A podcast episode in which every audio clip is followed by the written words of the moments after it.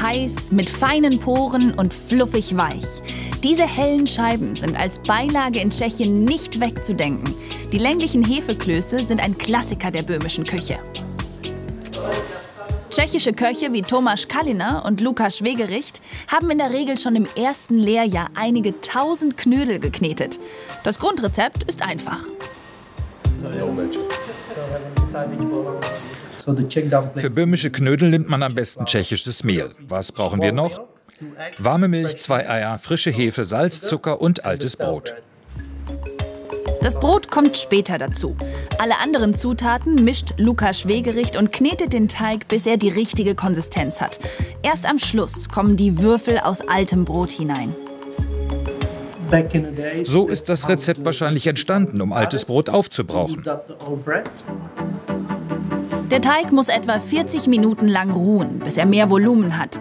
Anschließend bekommt er seine ungewöhnliche längliche Knödelform und muss erneut ruhen. Dann ist es soweit. Die Knödel können gegart werden. Die fertigen Knödel sind empfindlich. Zu empfindlich, um sie mit dem Messer zu schneiden. Lukas Wegericht benutzt nach alter Tradition einen Faden. Damit lassen sich die Knödelrollen leicht in Scheiben schneiden. Wenn man es mit einem Messer schneidet, dann quetscht man den Knödel und würde den warmen Teig platt drücken.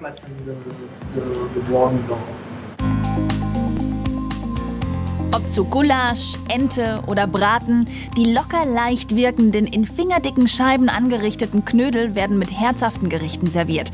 Doch sie haben es in sich. 100 Gramm Knödel haben 184 Kilokalorien. Fast dreimal so viel wie gekochte Kartoffeln. Schmeckt. Schmeckt sehr gut. Und dann denke ich auch, Mensch wird satt. Also wenn ich vier, also ich, wenn ich vier Knödel esse mit Soße, dann bin ich satt. In Prags alteingesessenen Kaffeehäusern wird auch eine süße Variante angeboten.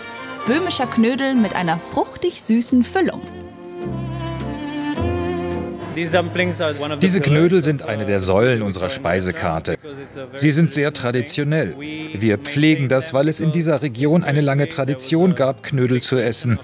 Im Sommer gab es überall Früchte. Es war ein Hauptgericht voller Nährstoffe. Es war süß und es hatte die Energie vom Mehl und vom Quark. Und es war das Billigste, was man essen konnte. Die tschechische Regierung vergibt sogar ein Zertifikat für Gastronomen der heimischen Küche. Wer hochwertige Gerichte wie böhmische Knödel anbietet, bekommt die Auszeichnung Czech Specials.